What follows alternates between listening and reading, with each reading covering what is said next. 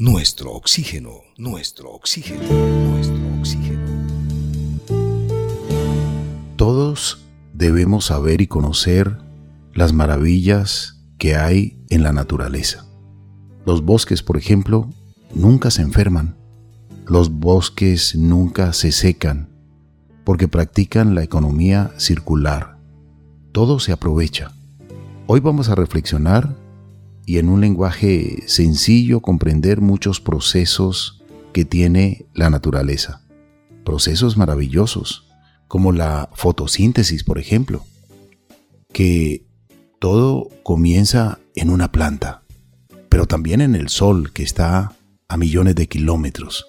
A través de la raíz de la planta, ella absorbe del suelo ese líquido maravilloso que es el agua y también las sales minerales. Y esto se convierte en savia, que sube por los vasos leñosos, por el tronco, por las ramas, hasta las hojas. Y las hojas toman del aire un gas, el dióxido de carbono.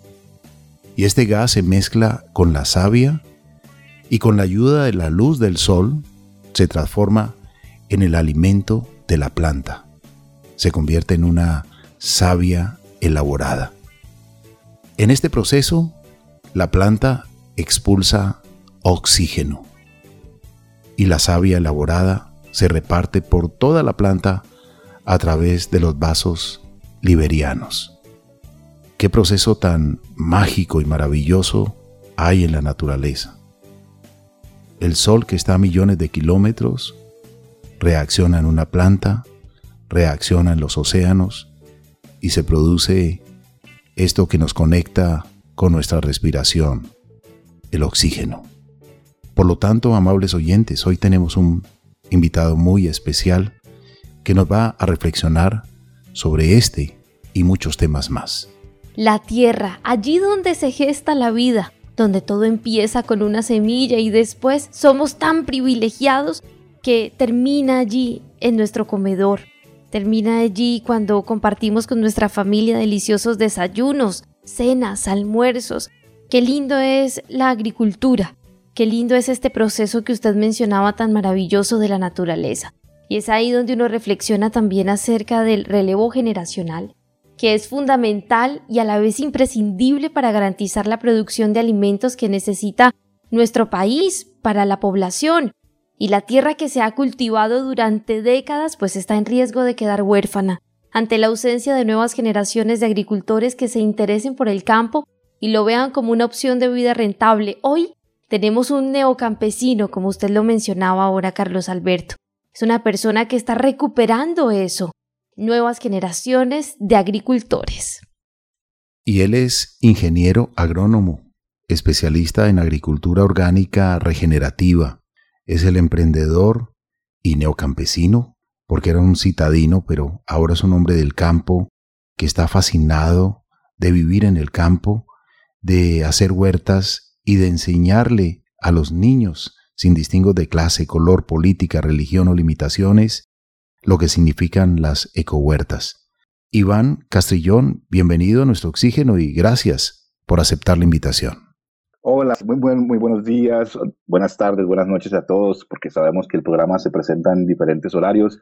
Eh, estoy muy contento de estar aquí, Carlos Alberto, Marían, gracias por la invitación. Estamos desde el campo mostrando lo que hacemos a diferentes grupos y personas eh, para mostrar una manera diferente de vivir la vida. O sea, dejar la ciudad para vivir el campo es una, una nueva posibilidad y que nosotros ya lo hicimos, lo vivimos, dimos el paso pues eh, queremos eh, contar lo que hacemos y muchísimas gracias por la invitación el día de hoy.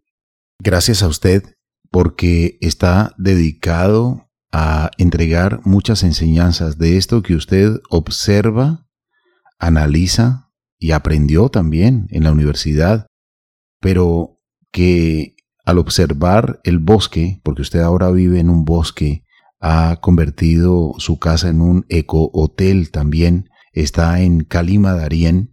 Hablemos un poco de, todo esto que le ha enseñado a usted la naturaleza y que lo ha motivado para transmitir este conocimiento a los niños, enseñarles lo que es la fotosíntesis, enseñarles lo que es la agricultura, lo que es eh, precisamente producir alimentos, lo que significa la seguridad alimentaria para cada familia, para que nos motivemos a la cultura de cultivar. Sí, Carlos Alberto, mira, nosotros eh, estamos en medio de nuestro propio bosque, reserva natural. Eh, es un bosque que hace fotosíntesis, que es un proceso químico supremamente importante, pero creo que nosotros lo hemos dejado a un lado. Creo que eh, en, en, los colegios obviamente se explica, pero cuando uno lo vive diariamente puede entender un poco más la potencia del sol, ¿no?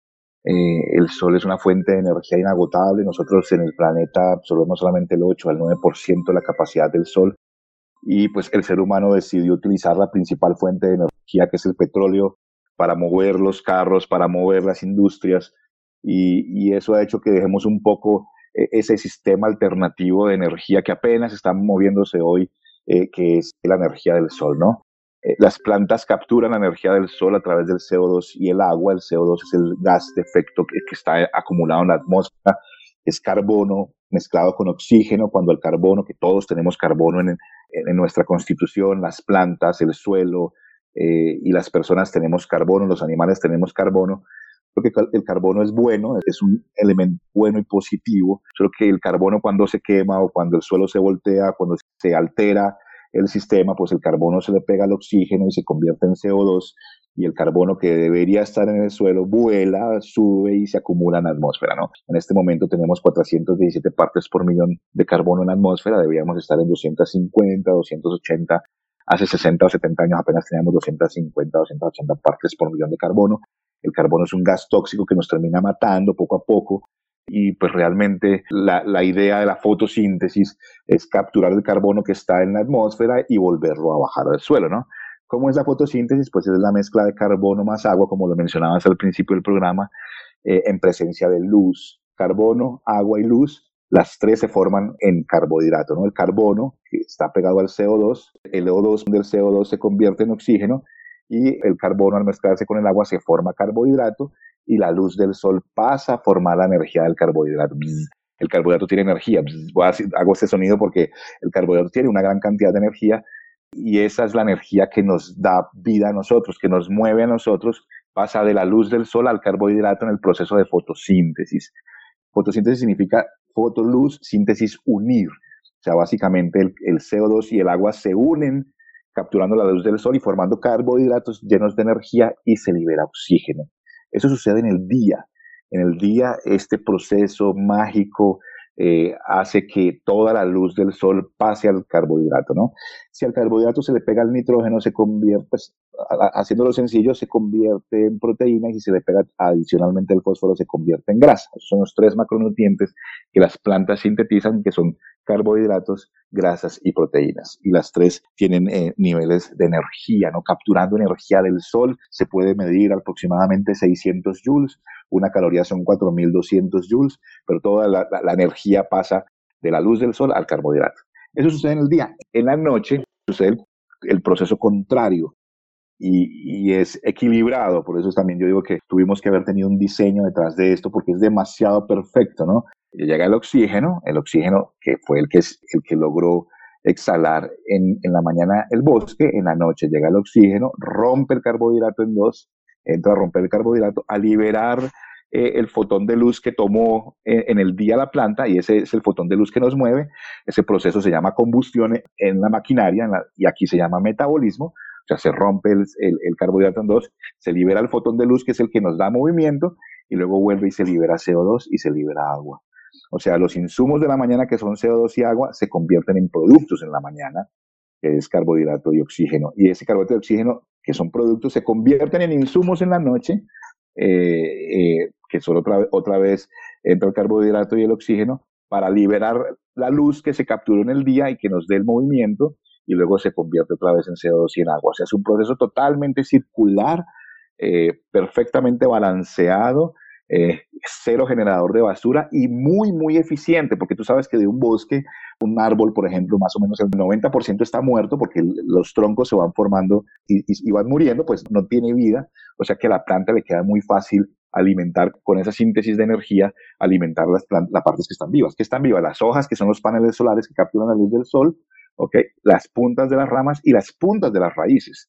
Entonces, como tú decías ahorita, el carbohidrato en, forma de savia elaborada baja por toda la planta, yendo hasta la punta de la raíz. En la punta de la raíz respira para poder llevar el, hacer el proceso de respiración y poder liberar la energía que está. Nosotros los seres humanos también respiramos, la que lleva la sangre es la que lleva el oxígeno a todas las células eh, para nosotros poder respirar y movernos. Nosotros comemos carbohidratos, grasas, proteínas. Al respirar, al, absorber oxígeno, ese oxígeno rompe esos carbohidratos, ¿ok? La sangre lleva eh, por todos los lados esos carbohidratos, pues la glucosa, que es uno de, ellos, lleva el carbohidrato a, todas las células y la respiración nuestra sucede realmente en las células. Ahí se rompen, se libera la energía y podemos movernos realmente por este proceso, ¿no?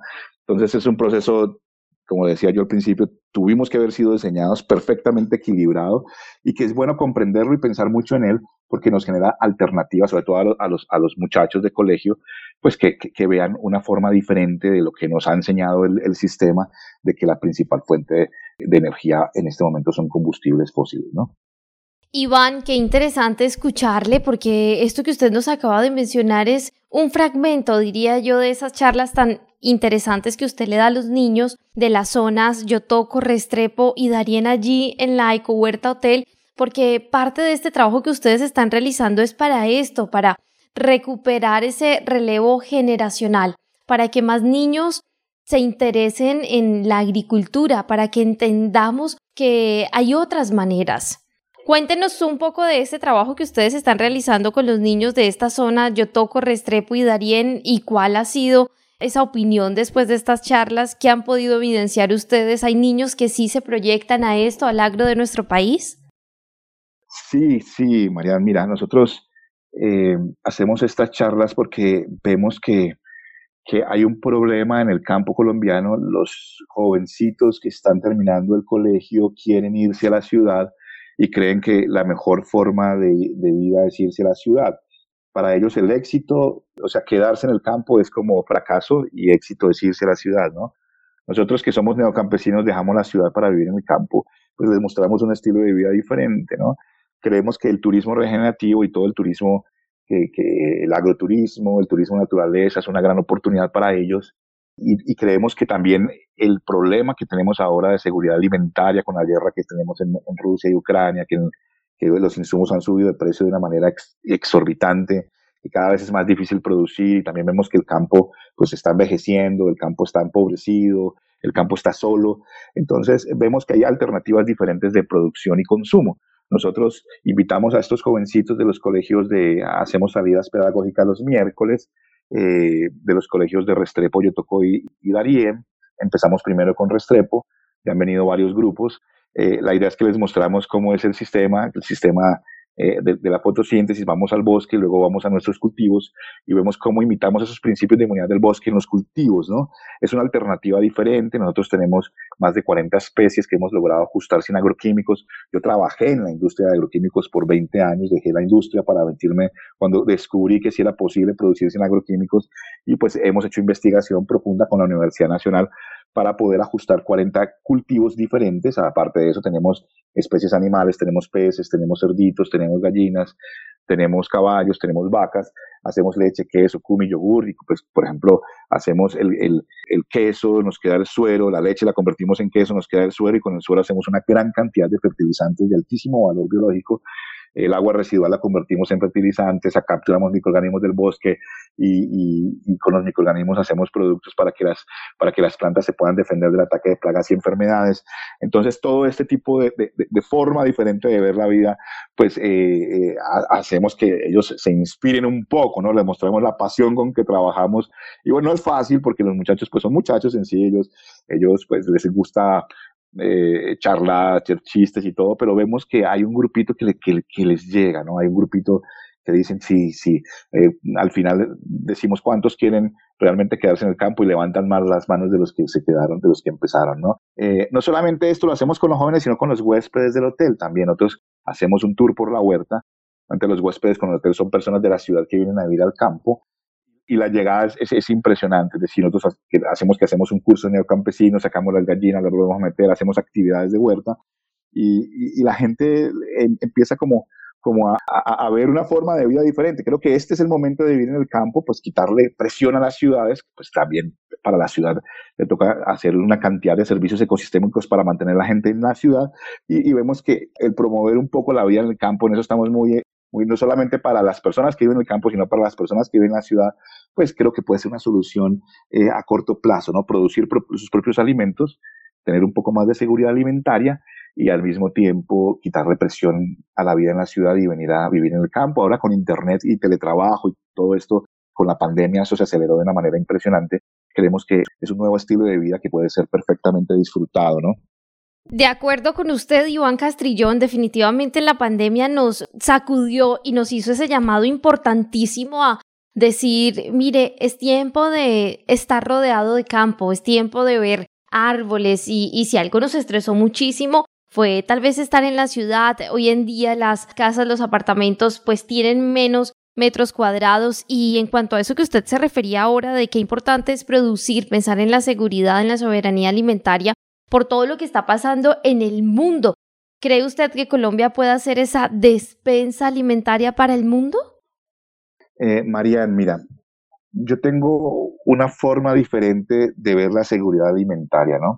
Nosotros, eh, como hacemos agricultura regenerativa, y para hacer agricultura regenerativa debemos mejorar el ecosistema al cual estamos impactando, en eso de eso se trata, ¿no? Eh, tú sabes que en muy pocas generaciones, porque antes de 1900 todos los agricultores eran orgánicos, no había ningún problema ambiental como los que hay ahorita. O sea, no había tanta deforestación, el problema de basuras no existía, eh, el problema de, de, de, los alimentos altamente procesados que nos enferman, toda la comida que el hombre se inventó, la comida chatarra, las gaseosas, los snacks, las, todo ese tipo de, de, comida que termina uno ingiriéndola y termina enfermándose, no existía la pobreza rural, había mucha más gente, 50% de la gente vivía en el campo y 50% en la ciudad. Entonces, todo este, eh, esos problemas ambientales surgieron desde el año 1915 en adelante, después de la Primera Guerra Mundial hasta ahora, eh, eh, pues se fortaleció cuando aparecieron los insumos agrícolas, cuando aparecieron los fertilizantes químicos, cuando sacamos los, los animales de las granjas, porque los animales eran los que producían los fertilizantes, y todo este proceso de llevar con, con contenedores comida de un lado a otro, eh, pues para satisfacer el consumo y pues nosotros también tenemos que aprender a consumir un poco más responsablemente. Yo creo más en, en, producir localmente y no exportar, pues obviamente desde el punto de vista ambiental, porque es ponerle gases de efecto invernadero a un, a un producto y llevarlo al otro lado del mundo. Entonces, yo creo que Colombia tiene un, tiene, eh, nosotros importamos unos productos y exportamos otros. Eh, los productos que más se exportan en el mundo son trigo, arroz y maíz que son productos para hacer alimentos altamente procesados, ¿no? Trigo, arroz eh, y, maíz, estos tres que tienen eh, bajo contenido eh, energético y, y, vitamínico, pues con esto se hacen jarabe de maíz, por ejemplo, en este caso, y tienden a ser transgénicos. Esos son los productos que más se mueven de un lado a otro, ¿no? Lo ideal que lo que promovemos nosotros es decir, bueno, yo quiero producir la mayor cantidad de productos posible y venderle a mis vecinos. Pues nosotros nos vendemos al restaurante del hotel, porque para que todo lo que producimos va al restaurante, las 40 especies de, de, frutas y verduras que producimos acá pues van al restaurante. La idea es, es, es promover que se haga consumo local, que sea de muy pocos kilómetros eh, los consumos, menos de 100 kilómetros se considera local, y que busquemos venderle directamente, no a través de supermercados, sino venderle directamente a los consumidores finales. Pero para eso hay un desafío agronómico y es que tengo que producir varias especies. Eh, nosotros producimos cinco tipos de lechugas diferentes, cuatro o cinco especies de cucurbitáceas, cuatro o cinco especies de solanáceas, producimos plátano y banano como musáceas, eh, bueno, producimos varias legumbres, frijol, habichuelas, arvejas, eh, producimos maíz, bueno, entonces la, idea es que, que, las especies sean diferentes para poder que un consumidor, una persona me pueda comprar una gran variedad de cultivos para, de productos para él alimentarse frecuentemente. Entonces, eso es lo que promovemos nosotros en las huertas. O sea, es poder alimentar a los vecinos que los productos tengan cero o muy pocos kilómetros de recorrido, no tengamos que producir gases de efecto invernadero, que los consumidores puedan eh, consumir a menor precio, porque no tienen que ir a extraer del mercado, y que los productores puedan vender a mayor precio. Mejor dicho, como dividirse la utilidad del, intermediario, tanto del transporte como el que gana, el que dividirlo entre los dos, ¿no? Y los excedentes, los sobrantes, pues poder alimentar eh, también el proceso. Nosotros, por ejemplo, con kale, cuando nos sobran las lechugas, alimentamos las gallinas o alimentamos los, los, marranitos y hacemos diferentes eh, procesos siempre pensando en que todo sea circular y que seamos basura cero, ¿no? Entonces, sí, yo no estoy muy de acuerdo con que seamos despensa del mundo. Eh, yo creo que podríamos hacerlo todo para alimentación local, ¿no? Y si se generan excedentes, que sea primero alimentar localmente y luego generar excedentes. Mira que la seguridad alimentaria pasó de moda por mucho tiempo, desde que se hicieron los contenedores y se llevó alimentos de un lado para otro y que los alimentos se hicieron procesados, porque el problema está cuando consumimos alimentos altamente procesados, que duran mucho tiempo en anaquel, pero que están procesados y que terminan enfermándonos. Eh, la idea es consumir productos frescos, frescos, eh, lo más frescos posibles, que no tengan ningún tipo de transformación. Eso, ahí sí se se logra lo que Hipócrates decía, que tu alimento sea tu medicina y que tu medicina sea tu alimento. Cuando el alimento es altamente procesado, el alimento termina enfermándonos, ¿no? También enfermedades modernas que no se hablaban antes de 1900, hipertensión, diabetes, eh, cáncer y todo, pues eh, mucho, mucho, y gran parte es al estilo de vida, a la alimentación y al estilo de vida sedentario y a la vida en la ciudad. Qué lindo ese trabajo, Iván, que ustedes están haciendo allí, porque es ese llamado también a vivir de una manera más saludable, partiendo desde la alimentación, entendiendo, como usted lo decía, esa frase de Hipócrates, que tu medicina sea tu alimento y que tu alimento sea tu medicina. Y es que hoy en día es como si estuviésemos consumiendo casi que veneno con todos los empaquetados, las bebidas gaseosas y demás. Y qué lindo es cuando uno mismo siembra, así sea allí en el antejardín de la casa, en el balcón del apartamento, y no sabe lo mismo, te sabe más rico ese tomatico que usted todos los días regó de pronto esas aromáticas para que vengan las abejas y lo visiten a uno sabe diferente, sabe más rico y más cuando sabes que estás consumiendo un alimento completamente sano. Yo creo que este proceso enamora a Carlos Alberto. Definitivamente. Todavía tengo en mi mente la grata visita de los amigos de Bolivia y uno de ellos cuando vio el lulo pidió que le regalaran uno para mostrárselo a su esposa. Entonces yo siendo de que somos andinos, que estamos en la misma cordillera los Andes, pero nos damos cuenta que aquí en esta región tenemos algunos cultivos y a veces no le prestamos atención. El, el por ejemplo, el lulo se da muy, digamos, silvestre en muchos lugares y realmente es una bebida refrescante. Me dicen, por ejemplo, la flor de bromelia. En comer flor de bromelia es algo que realmente hacemos todos y conocemos la bromelia, hay aficionados a las bromelias, a las flores que duran mucho tiempo, pero una flor de bromelia, por ejemplo, es la piña, y la piña es deliciosa, y en muchos lugares del planeta no se cultiva piña.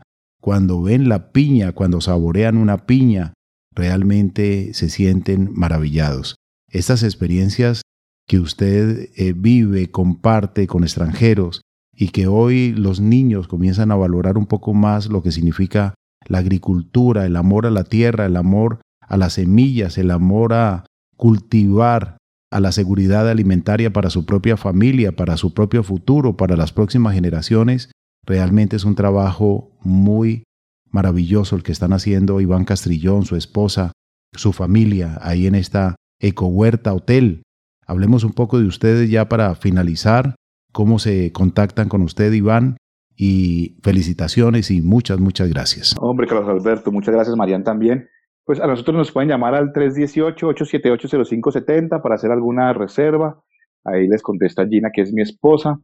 Y bueno, muy contentos de que nos visiten. Nosotros eh, hacemos un trabajo, yo hago el tour por la huerta todos los domingos. Y, bueno, eh, esta es una gran oportunidad para que más personas conozcan lo que hacemos y pues de esta manera poder promover un sistema, un sistema, un modelo de vida diferente. Muchas gracias, Carlos Alberto. Muchas gracias, Mariano. Esperamos que estas reflexiones de nuestro invitado, Iván Castrillón, queden en la mente de cada uno de nosotros. para valorar lo que significa la agricultura, lo que significa la alimentación orgánica y regenerativa.